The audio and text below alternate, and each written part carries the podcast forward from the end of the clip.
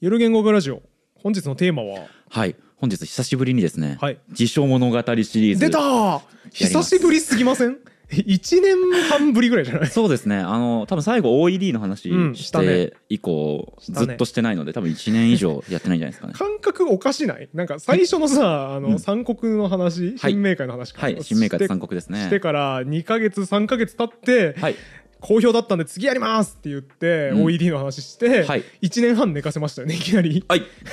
はい、あだから等間隔でやろうとかそういう感覚はないんですねそうです木がね熟したら常にやるっていうなシリーなズぜこうなったのかか一応ちょっとじゃあ説明しておきますと、はいはい前回そのはねう OED んが自称物語シリーズの、まあ、直近回だったと思うんですけど、はいはい最後に僕言ったこと覚えてます全く覚えてない全く覚えてないです1よね年半も前だからね次回これをやりたいと思ってるっていうことちょっとだけ話したんですよああー次回予告したのか、うん、それ何だったか覚えてますいや全然覚えてない覚えてないですよね。今回はですね、日本国語大辞典あという辞典ーの話をしたいんです、日国ってやつだ日国お知水っ野てさまんがたすまに言ってるあ俺がなんかすっげえ詳しいやつでしょそうそうそうそうそう。でっかいやつだよねそうです。なんかあれだよねなんかその意味ないですよその読み方ないですよって水野さんに辞書突きつけて言ったら「いや日国じゃないから 日国じゃないからないとは限らない」ってすごい言ってたやつ、 頼みの綱でおなじみのやつですよね逐一とね、逐 あ一それそれでだ多分言われて、実際にそれだまあ日国には逐一も逐一も立候補されているのあでされて、たんだまあ僕がやっぱ正しかったことが証明されたとあ思りうんまでしたすけねど、毎逐一の話ねはい。まあ、この日国の話を今回、まあ、しら調べていくとね、うん結構文献があって、えー、割とそのじゃあ新明会とか三三国みたいなものとか、OED のうち和訳されてる本より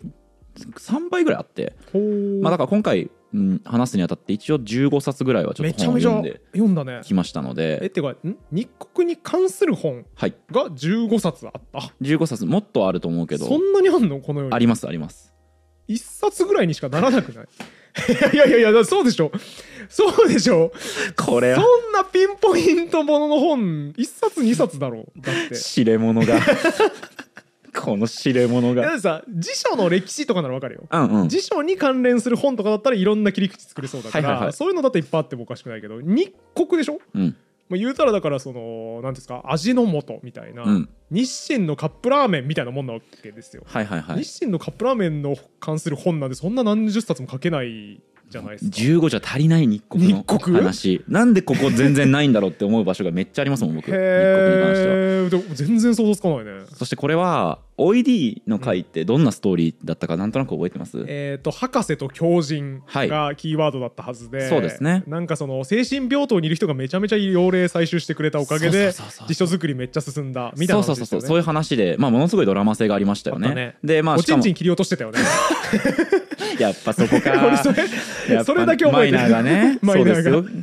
狂っちゃってねちょっとおねちんちん切り落としてる話すはい、ごい思いまうんそういうふうにまとめられてちょっと不服ですけ どあとね主要登場人物がマレーとマイナーだったせいで水野さんがずっと言い間違えてたマイナーがマレーねん マレーがマイナーねん、はいいっぱい訂正した記いっ憶がぱありいま間す違えましたけれどもあれはすごいドラマ性があったしあったねまあその「博士と狂人」っていうよくできたノンフィクションがあったんですけど、うん日国はね OED 以上のドラマがあると言ってもマジで過言ではないですねへえただそれをこういまあすっきりとした形でまとめてる本みたいなのがなかったその全体像をしはっきりと描きながらみたいなものとかそのノンフィクションとして面白くしてるものがなかったんでいっぱい本を読んだんですけなるほどなどるほどまあそれを僕なりのまあ登場人物をギュッと絞って日国ができるまでの話をしたいと思すってごまいす。バリュー出してきますねさす がさすがバリュー出してくるあの言うたらさ OED のやつはさ、うんその博士と狂人、うん原作が面白いわけじゃんもう、はい物語としてそれみんな読めるから映画にもなって、うん映画も受けてたわけでしょ、はだい、からそれをラジオとして話すってさ、まあ、言うたらバリュー少なめなわうけん、ですそよね、うですね。でも日国に関してはそれがないんだうん、まあないっていうとちょっと不損な部分もあるかもしれないん自称周りの人からするとうんいい本もあるよっていうことかもしれないんですけど、なんかねこううまく脚色じゃないですけどこう切り口をつけることはできるなとは思ったのでなるほどなるほど、はいあの物語として水の流成形をちゃんとしてきてくれたそうですといねうことはですねい嘘を言うわけではないんですが はいはいはいというところですね、なるほどまあ、結論から先に言うと、うん日国ができたのは最強自称一族がいたからで すね中学生 中学生みたいなワードセンスおい最強最強自称一が族一族すごいんだからマジでいやわかるけど、うんなんかそういう人いたんだろうなってのはわかるけど、ネーミングが中学生だったから、うんそっちが気になっちゃいましたね。まあまあでもこの見通しさえ持っていただければ、はいはい本当に登場人物もものすごく絞る本当は何百人といるものなんですなけるほどなるどほどギュッと絞るので最強自称一族、ねはい、要は今回は最強自称一族っていう軸から見た日う国んのあーいいねい話いねにな面白そうると面白いそううことですね。でまあこんなすげえ話なのに、まあ、みんなさ、うん辞書って言ったらさ広辞苑とかうん新明会とか、まあ、そういうところばっかり注目してるのはマジでもったいない、うん正直言って日国のことを知らないのは日本人としての損失で ある過言ですえ完全に言い過ぎですそれは納得させますか俺見たこともないよ日国はい広辞苑とか見たことあるけど、はい日国見たこともないんでちょっと正直全然影薄いなって思ってますはいせっかくなので持ってきましたマジではいなのでちょっと堀本さんにはパラパラと読んでみてくだあーさあーい嬉しい嬉しいその間にちょっとやて僕は基本情報を皆さんにお伝えしたいと思います。わかみたで かっでかっはいということでえこちら日国の第一巻「あ」からでけえあからい「色こ」こ「あ」から「色こ」までですね。え、はいあから色こまでで一冊使っちゃうのもちろん二文字言ってないうんんですね、はいこのでかいやつ一冊で、はいすげえ1万4000円するよこれもちろん1万4000円使って、はいあから色こまでしかわかんないのもちろんうなぎとか知りたかったら2巻か3巻2二巻巻にあるのかな二巻まあ2巻にあるのかなギ リギリ2巻か3巻買わなきゃいけちょないっと僕もですね大変だ正ね直これ全部買ううとん家の本棚が埋まるのでそりゃそうだね結局ちょっと1巻しか今回は買ってないんですが基本情報をじゃあここからお伝えしていきますので堀本さん好きに見ていただいて構いませんわかりましたでけえまずですね、えー OED とかってのはあれ大型辞典に含まれたと思うんですが、うんこちらの日国は日本唯一の大型辞典ですなのでえアメリカ英語だと、まあ、その他にも大型辞典があるかもしれないんですけど日本ではお、この日国しか大型辞典はありませんえ大型辞典っていうのはこの半径のことを指してるわけじゃなうくんてとね、収録情後数報量のなんとなくのこう、えー、とざっくりとごめん定義があるのかわからないけれども、僕のイメージとしてはその何巻にもわたって歴史的な、えー、と語の例えば意味の推移だとかあとは要領をしっかり載せたものを大型辞典って呼んでる気がする、へー定義があるかちょっとごめんなさいお怪しいんですがちょっと待ってうすげえ適当に開いた E のとこめっちゃ面白いはいすごいこれすごいわ 大型辞典すごいわえでしょおそらく、三省堂国語辞典とかにはまあ載ってないであろう、うん謎の言葉がいっぱい載っててすごいはいはい例えばどんな今僕がテンション上がってるのはですね、はいいとこ同士の味 いとこ同士の 味いとこ同士の味っていう乗見って出るしわけ語がないあなるんですよはいはいはいどういう意味なんですかそれめはちゃくちゃ面白いこれえっとねいとこ同士はカモの味っていうフレーズがあるらしくてはいはいこれは極めて美味であることを指す、ほいとこ同士はカカモモの味っていう慣用句があるはいらしい、はいはいえーっとですねその意味としては情報量多いなうん読むの大変だなえーっと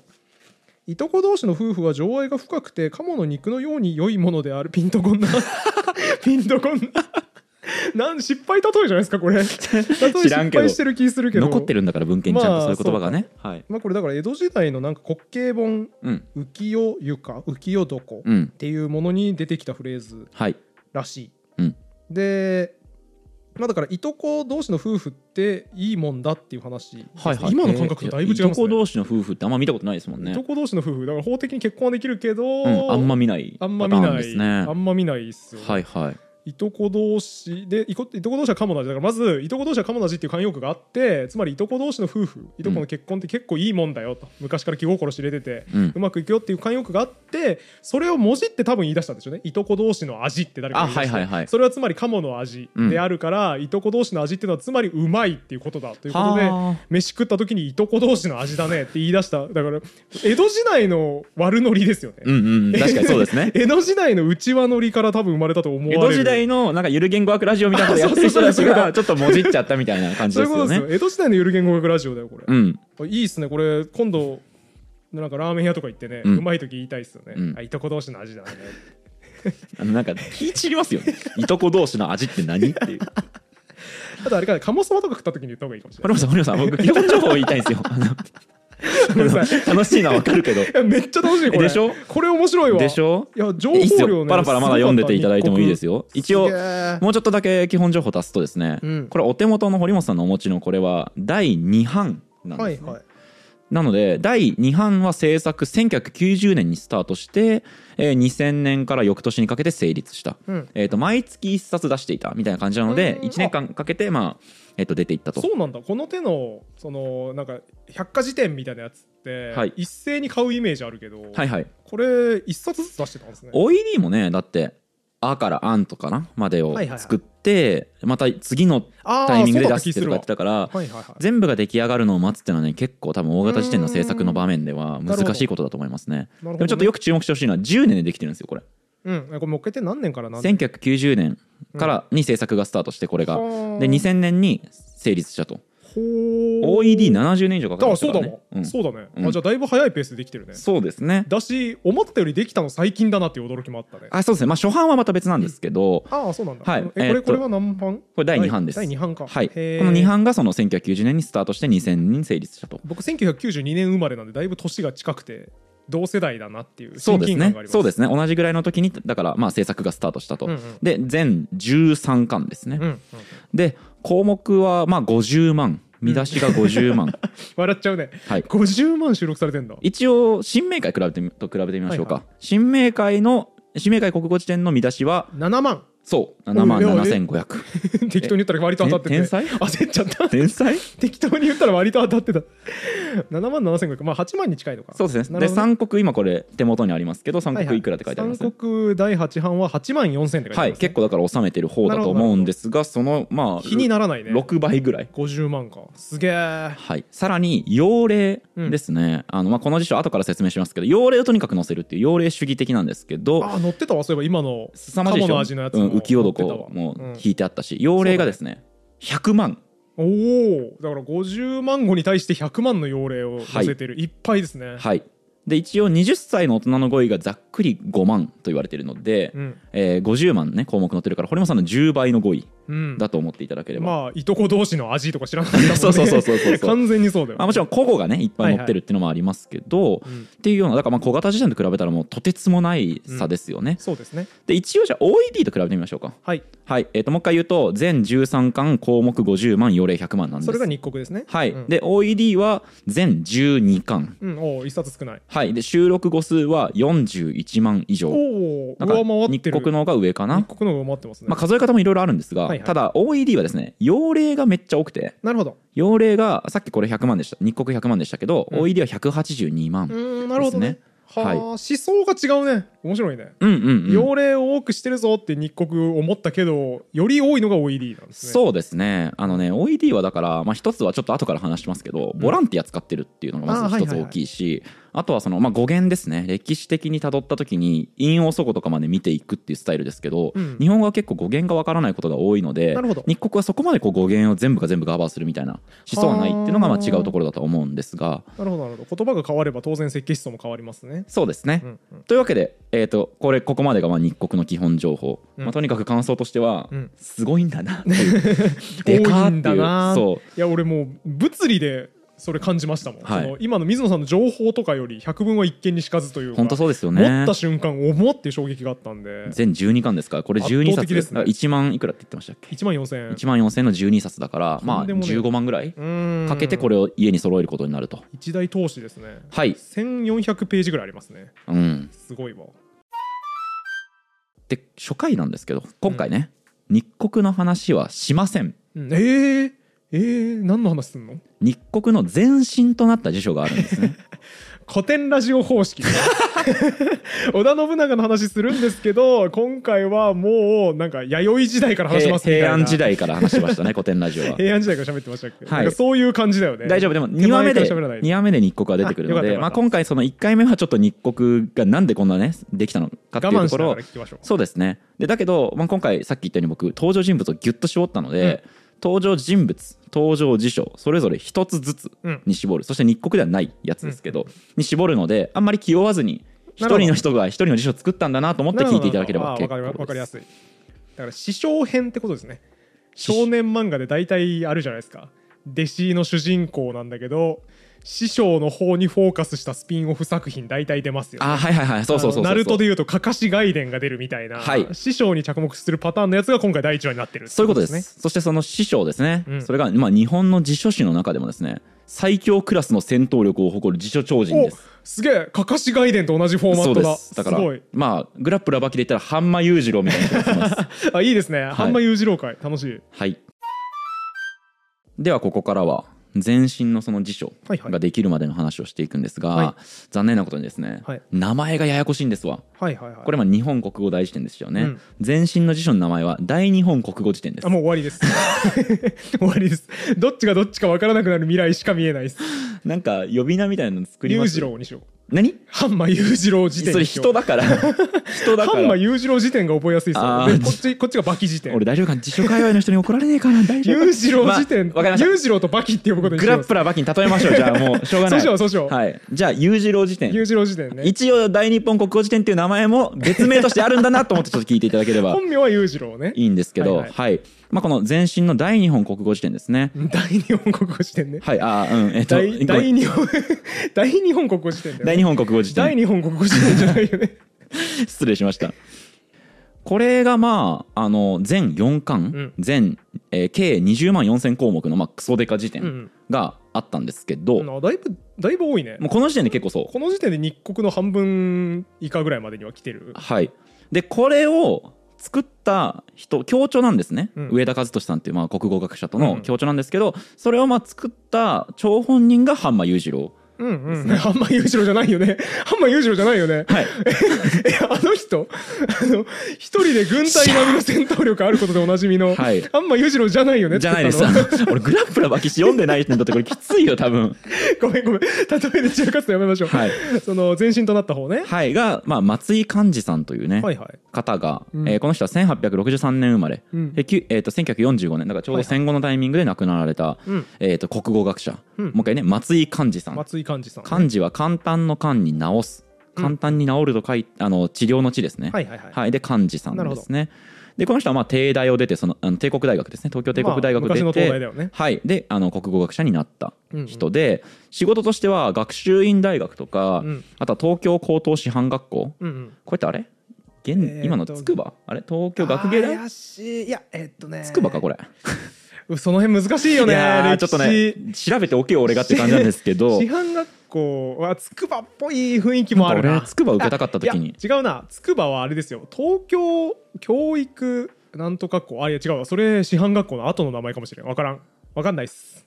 調べたんですけど、うんまあ、なんかいろいろ難しい経緯があるみたいなんですけど最終的に筑波はいはいはに合流してるっぽいですね東京市高等師範学校はうん、筑波ね筑波なんか強調し悪いあれ 筑波筑波じゃないあれ筑波じゃないよ筑波か筑波大学だよさすがに筑波か筑波だよそうかそうか それは日国引くまでもないですねないですねそれは明らかよここまではこはいの日国の前身となった辞書を作った人が、うんとりあえずまあじゃあ教授勤めをしていたとうん言っていう話をしてきたと思うんですけど、うんまあ、彼はその教授勤めをしている傍ら、うん辞書作りをうんしていたんですねうんうんまあ先生やりながらってことですよねそうですだからイメージとしては本業がある状態でうんやってる、だからまあ堀本さんで言うならば、堀本さん日々の雑務をしながらうんうん時間を捻出して辞書を作っている、はいはい大変だね辞書専業じゃないってことです、うんうんうんで彼は1897年頃にうん辞書の編纂をまあ思い立ったんですね、うんうんでここからちょっととんでもない話がずっと続くんですけど、まず5年かけて作品を作ります 作品はい目次ってことですよね辞書のだから多分どういう語を入れるとか、うんうんそういうものとかのを作るのに5年かけてますで一生懸命悩むんでしょうねうんいとこ同士の味入れた方がいいのかなとかそうそうそういとこ同士は鴨の味だけで足りるかなとか悩んでたってことですねそういうこことですねおそらく。へで、ーうんその後、まあ、さっき言ったように大日本国語辞典は20万語うん入っているので、20万ですよだって。うん相当量ある一よね人で例えばじゃあ計算軽く弾いてみましょうかどれぐらい時間かけて例えば1日何語やればみたいなのを考えてみた時に1日15作ったとして、はい20万語だからい2万日、うんっってことは、365で割るとえーっとえーっと 600? あれ600年計算間違えてるあれえっ、と ?600 年じゃね、 20万を1日15って言ってましたねうん15でやってこれ2万日ですねうん、でこれ365で割ればいいの割かると54年あれですね ?54 年か、あ桁間違ってたわ。はい54年ですかね。なので堀本さん今から始めるとうん大体え えっーと、と80 84歳ぐらいの時にはでき90ぐる。らいの時にできる感じで すね厳しいうんね、だいぶ。でもう一回言いますね、うんこの人これ一人でやりましたからあ、あそうか、え、あ、そうか。うんそっかそれ本当にやったんだ本当にあ嘘じゃ ないこれマジでやばくなえいそれやばいやばいやばいでしょえ完成まで持ってったって話ですか一人で完成まで一人で持ってったって話まさかさそんあなー一よかった人で完成させましたよ焦ったこの人えーえー一人で完成させたんですよてっきりなんか他のスタッフがいっぱい途中から加わってくるっていうあの少年漫画的なやつはいはいはいあの青春ドラマ的な最初は一人で始めたけど、うん最終的には1万人になってるみたいな話だと思ったんですけどえっとね正確に言うとね、うん助手みたいな人がちょっとだけいたらしくってあーえっとね俺が読んだ本だと、うんでもいて45人とかそれぐらいへだえほぼほぼ独力ですこのす人ごいやばいでやこの人の計算はですね、うんあごめんなさい大丈夫ですかあいやなんやばいな漢字漢字やばいな 上の名前忘れたから松 井やば松井いさなん松井松井漢字さん松井寛治さんです松井ね漢字さんやばいっすねやばいよねアントニオ猪木さんも漢字でしたよねそうですね、猪木え漢字ですーもんはねいはいはだからい漢字漢字根性ありがちっていう法則が今確立されました ニスニスサンプルにはい僕の知ってる漢字2分の2なんでもう確立されてますあのちょっといいですか、はいそれってあなたの感想です よねちょいちょいひろゆき煽りしてきますね水野さんねで松井さんはですねじゃあ何年かけたのか、さっき堀本さんは1日15のペースで54年って言ってましたよね、松井さんはですねうん20年で仕上げましたおおじゃあだいぶペース早いねさっきそうのです資ね産よりしかも堀本さんのさっきの計算って、うん休みなく働いてますからね毎日15で、うんそれで54年だったから、はいで休みなしで多分その2.5倍ぐらいはい、 25号とかを作るペースでずっとやってたってことですよねはい、一応松井さんはこういう計算をしました、はい365日中65日休もうとうん結構な、まあ、や結構休んでるっていうのは休んでねえけ ど、まあ、6分の1ねはい、うん休もうと思った時に2000年あー20年かけるとそれをうん6000日になると、うんで20万語を6000日でやるには1日33語消化する必要があると、うんうんうんうんはいで公務もあったからなかなかできない部分もあったんだけそど、りゃそうだよね、うん、松井さんはですねなんとはい、朝3時に 起きて努力すごいなー8時まで5時間でこれこの間ね、まあ、その誰も人が訪れたりしないわけですはからいはいはいこの5時間で仕事をすると。あーでしかもいい話それでも33号って結構なペースなので、うんそれできない分は夏休みに1日10時間を取って取り返すとげーでこれを一人で20年間続けて作ったのがすげー大日本国語辞典なんですよあ浅井亮さんと全く同じことしてません浅井亮さんそんな浅井亮さん執も筆モンスターなんですかその学生時代に多分あのなんだっけ霧島部活やめるってはい書いてうん賞、を取ってると思うんですけどだからはもうい専業作家なれますよって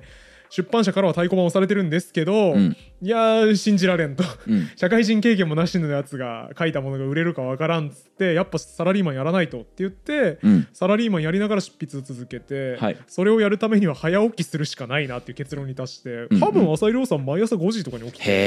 え書いてたんじゃなかったでしたっけだから浅井なんですか 違います。違うと思います。だって学生時代だからな、ペンネーム決めたの。そっかそっか失 違礼しうまと思いしますけど。いや、だからすごいいい努力だなというか、しかも成功する人ってそういうことするたよないっやていう。本当そうなんですよでしかもこれを20年続けてる偉いんね。ですよ水野さん、水野さん、我々よく収録収録 RTA だとか言ってふざけてるじゃないですか。はいはいはい2日間で15本撮りの予定だ、やべえやべえやべえみたいな。はいはいやべはいえって言って、大体1日目酒飲みながら雑談会撮って、はい RTA だから当然2日目は朝5時に起きて収録し始めてますっけ。いやしてないですね水野さん、大体何時にいつも起きてなまんすか12時ぐらいになると堀本さんうるさいんですよね なんか起きてとか言ってそりゃそうだろマジでうるさい本当に12時に起きたら間に合わんって もう俺結構我慢してる方よそれはなんか見習いましょ朝うからカチャカチャカチャカチャさなんか横からもさゆる言語学ラジオの音源聞こえて編集しててさ俺なんで気持ちよく寝てんのにさ撮ったやつすぐチェックしてますかゆらねる言語学ラジオの音源また聞かなきゃいけないんだよって、だから見ね習いましょうよ浅井亮さんとかこの松松井寛井寛治治ささんとんかね見習って朝起きよう明日明本日当はにちゃんと起きそうましょでうすよえ明何日はせめて8時に起きましょうせめてあせめて5時とは言わんから3時とは言わんからあわかりましたわかりました確約はできないです そういけうど見習いたいなと思ってるんでねそうですね見習っていきたいねはいでこれうんオックスフォード英語英語大辞典とちょっと比べてみるとですね、はいはいすごく面白いことがあってですね、うんあのオックスフォード英語大辞典のまあ編集を務めた、うんまあ、マレー出てきましたね。いましたねあの博士の方ねえーはいラテン語を牛に教えようとしたり、うん まあああそんなありましたねはい、で辞書すんげえ作る人、うんもうすんごい仕事量のあのマレーは実はですね、うん同じ松井さんと同じ目標にたどり着いていてうんそれがその彼も実は偶然1日に33語やることについて語っているへー場面があるんですよすごいいや俺別に示し合わせたわけじゃないのにないのに同じ目標を掲げてたってことねそういうことですね多分まあその1年間のうち65日休むってなった時にすごい割り切りやすい、うんうんえー、と数字ではあるからなるほどまあ、そういう理由だとは思うんですけどなるほどマレーはこう言ってるんですよ、はい一1日33号仕上げるのは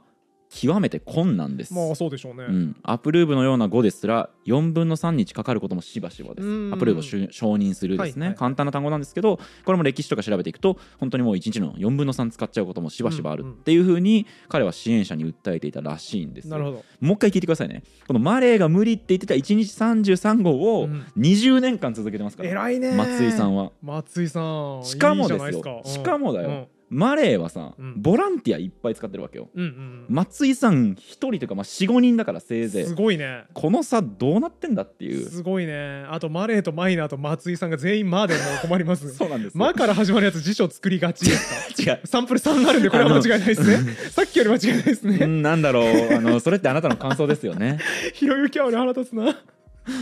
あ松井さんはその20年間続けてるその作業についてコメントを残してるんですよ、うんまあねしんどいよみたいなこと言ってるのかと思ったらですね、うん松井さんの言葉そのまま、えー引用しますと「私の辞書編纂にはいわゆる苦心談はない」おお苦しくなどないとはい「可愛くて子供を育てるのであり喜んで世話するのだ」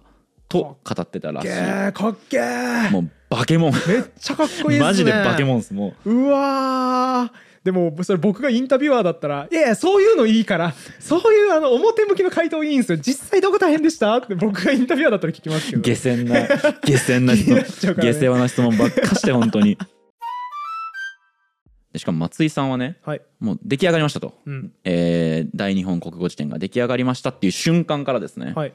もう造歩、うんつまりこうできたんだけどうわここ入れ忘れたとかはっいはいはいていう作業を進めると、増やす補うの造法です増ねそうですね増やすを補うの、でこれは身内の辞書編集者何人か知り合いがいるんですけど、みんな言ってました、うん出来上がった瞬間、うんてか考慮した瞬間から次の辞書辞書作りが始まるっすごいて言っていたはいはいはいですけど松井さんその20年やってね、うんああもうゴリゴリだっていう感じでもなく、うんまあ、造法の作業をコツコツと進めるとほーでそれを晩年までずーっとやっていたへえあ偉いですね、うん燃え尽きそうですけどね本当ですよねよくやるなって思うんですけどラッセルはねプリンキピア・マテマティカ書き終わった後にね、燃え尽きてもう数学やりたくないってなって、政治問題の方に首突っ込んでたらしいですから、はい偉い違いですよね本当ですねビトゲンシュタインだってねもう論理哲学論考を書いて、うんまあ俺ができる仕事というかまあ哲学やれる仕事も終わったなと思っあてーそうかそうか教員になったみたいな話がねそうだそうだ聞きましたけど、まあ、松井さんの場合はもう死ぬまで辞書超う人ーんだったん偉でいすね。ただまあ、さっき言ったように45年に亡くなられているので、うんまあ、ちょうどその晩年に戦争が起きてしまってうん造歩カードを大量に作った状態で志半ばで没すると、はい、へえかわいそうですねそうなんですよねうん、ただおうただおう、このカードをねうん、継いだ人がいるんだわ息子か息子かそうなんですいよやー出た最強自称一族ですねこれがそうなんですよなるほどこの戦争中にこの自宅に置いといた造法の原稿をですね、うん実はなぜか版元でもない講談社の倉庫に移して保管してもらっていたらしいんですへねーだから講談社がこのリレーをのねバトンを継いでいたんですけどへーこのカードを引き取ったのが、えー松井さんの息子お名前は松井木ですね松松松井木はいはい 松井木えなんですかそうえ人名として松井木ですね木さんが そのはい珍しいえ名前一文字名前一文字です一音節ですあだ名じゃなくてあキーちゃんとかね失礼ですよ失 礼ですよ慎んでくださいいやいや松井木ってあんま見ないですその木がねその、うんえっ、と木さんが、まあ、木漢字でちなみに言うとこの字ですねこう口頭で説明するのが難しいんですけど、うん馬にね翼と書いて木ですかねうわー見たことない字はい何でも使わない木だはいへ木え先生が継いだんですよへえでこの人はね法学部を出ていながら、うんまあ、当然やっぱ仕事をする必要ありますので、うんうん市役所勤めの傍ら作業をつ 進めていたあとの自称編纂者っていう仕事はないんですかうーんとね三省堂とかだと、うんそのまあ、飯間弘明先生とかはねはい三省堂国語辞典の編集委員やられてますけど、えー当時とかだとどうだろうおそらくなかったのではっていうー気んがそうかだからポしますね。ストがあって給料を得ながらやる仕事っていうよりは、うん本当に本業を別に持っとかないとできない仕事だったんですかねそうですえっとねだからそう辞書の版元みたいなのががっつりそうやって、えー、とお金をね援助するというか、まあ、給料出すっていうケースもありますけど、まあ、そうじゃないこともなるほどあるということですね。木さんはそうじゃなかったってことですね木さんはそうじゃなかったということですねだから市役所勤めの傍らやっていたと。うんうんただはいさすがにその役所勤めていながらね、うんうんやるの大変ですから、うん木さんはですね市役所勤めをやめようとほう決意を固めるんですねほうほうほうで余生をもう、うんえこれ59歳の時だったらしいんですけど、うん余生を辞書の仕事にうんえ捧げようとやめようと決めたんすよっていうから血気盛んな28ぐらいの若者を想像しちゃったんですけど、はい59 59のタイミングでも うなるほど勤め先を辞めはいてはいはいまあその、まあ大丈夫そうですねそれぐらいだったら蓄えもそこそこあるでしょうしそうそうそうそう、まあやめてもなんとかまあないるわかゆなる定年ぐらいのタイミングだったんでしょうね、だかこらの早期退職ぐらいのイメージですよねそうなんですよ、うんうんって言ってこの、えー辞表を、うんえー胸のポケットに入れた状態で、うんちょうどその日胃潰瘍で吐血し亡くなえる、ー、みんな志半ばで倒れますやんそうなんですよ松井家松井さんはだから今幹事さんが大日本国語辞典を作り、うんそしてその贈保カードっていうまあ言ったら遺産ですよね、うんうんこれをその息子の紀さんが継いだんですねうん、遺産を紀さんが継いだ話ややこしくてしょうがないっす ねいやなんとか言葉選びを変えてほしかったな松井紀 松井紀さんがね、はいはいはいはい、えー継いだんですが、んちょうどその辞書にフルコミットしようと思ったその日うんその日に紀さんは亡くなっ皮肉なもんてですねしまったというか、まあ、吐血して倒れて戻ってこれなくなったと辞書作りに、ね、ドラマでよくあるパターンだもんねプロポーズの指輪を持ったところで死んでしまうみたいな、同じパターンですよねそうなんですよっていうところで、まうあ、んこの大日本国語辞典ができるまでの話は以上になるドとラマチックですねいうことですね。で結局この、まあ、大日本国語辞典、まあ、贈報用のカードは大量に残っていたので、うんうんまあ、これをこう見つけた小学館が、これちょっと辞書にしようよと。んさっき講談社がカード引き取ってたよね、そうただの講談社はこの大日本国語辞典にしても日本国語大辞典にしてもうん全く版元としては関係ないんですよ、そうかうん、ただたまたまちょっとなぜなのか書いてなかったんですけど講談社の倉庫に多分まあ縁があったのかうんうん保管してもらっただからちょっと俺戦争行くから預かっといてよってその幹事さん、うん最初の人を、まあ多分晩年なので戦争に行ってはないとは思うんですけど空襲ですね空襲の難を逃れるためになるほどえーと講談社の倉庫にまあ東京にお住まいだったので一旦預かってよみたいなそういう感ことじですねで預かってもらったのが講談社だったけど、講談社はもう関係ないと思っていただいなるほどて構わないですだか今らから出てくるのが小学館ね、はいだからこれ日国ねほらうん小学本館当だ小学版館元から出はてるわ小学館はいはいはいなのでここから出てくる出版社っていうのは基本的には小学館うんうんまあ日国に関しては不残坊とかっていうところも関わったりはしてるんですがまあちょっと不残坊忘れてもらって聞い大たこ丈夫となでいすなはいわ忘かりましたれてもらって結構ですうんうんまあ、この贈歩カードですね、はいおえー、と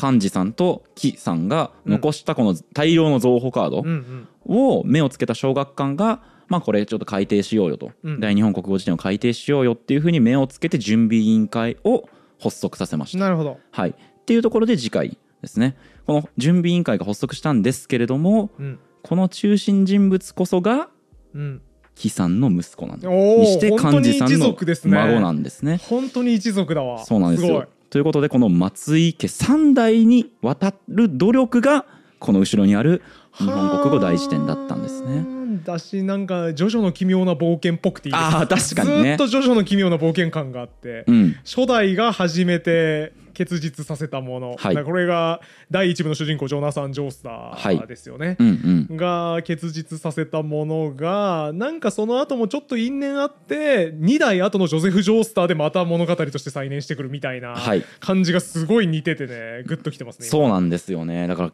このもちろんいろんな人がかかったんですけども、うん日国ってのはもう松井家う、ん3代にわたるドラマはいはいが詰まっているっていうところがうんこの次回以降のいいおですね話ししたいところですね。石仮面はいつ出てきます か人を吸血鬼にしてしまう石仮面はいつ出てきますか確かにねでも20年間 1日33号を積み重ねるということはそうそうそう下手したら石仮面うんをかぶってうん超人的な能力を持ってる可あ能あそうそうそう性そもう ありますよ可能性ね。あるじゃないですか荒木宏彦先生も石仮面をかぶってるから無限に漫画を描き続けられるわけですしその松井さんも多分ね、はい石仮面かぶったからめちゃめちゃ辞書作り続けられたわけですよね違いないと思 います。確実にそうだと思います。はい。突っ込むやつが必要なんだけどなボケとダブルボケだともう成立しないんだけどなまあちょっと散らかしてしまったんですけど、えっと次回以降はついにようやく登場ですね。うんうん日国ができるまで、この増補カード、残された増補カードを元にどうやって日国ができていくのかうんっていうところをお話しできればと思っ楽てま。しみですすねはい。では次回の展開も楽しみになったところで今回は終わりにしたいと思います、はい皆さん引き続き感想のコメントとか高評価とかいただければと思います、はい。以上今回も終わりにしましょうありがとうございましたありがとうございました。このラジオは1階の言語オタクがゆるく楽しく言語の面白さを語るラジオです自由気ままな言語トークですので厳密な交渉は行っておりません内容には諸説ありますご了承の上お聞きください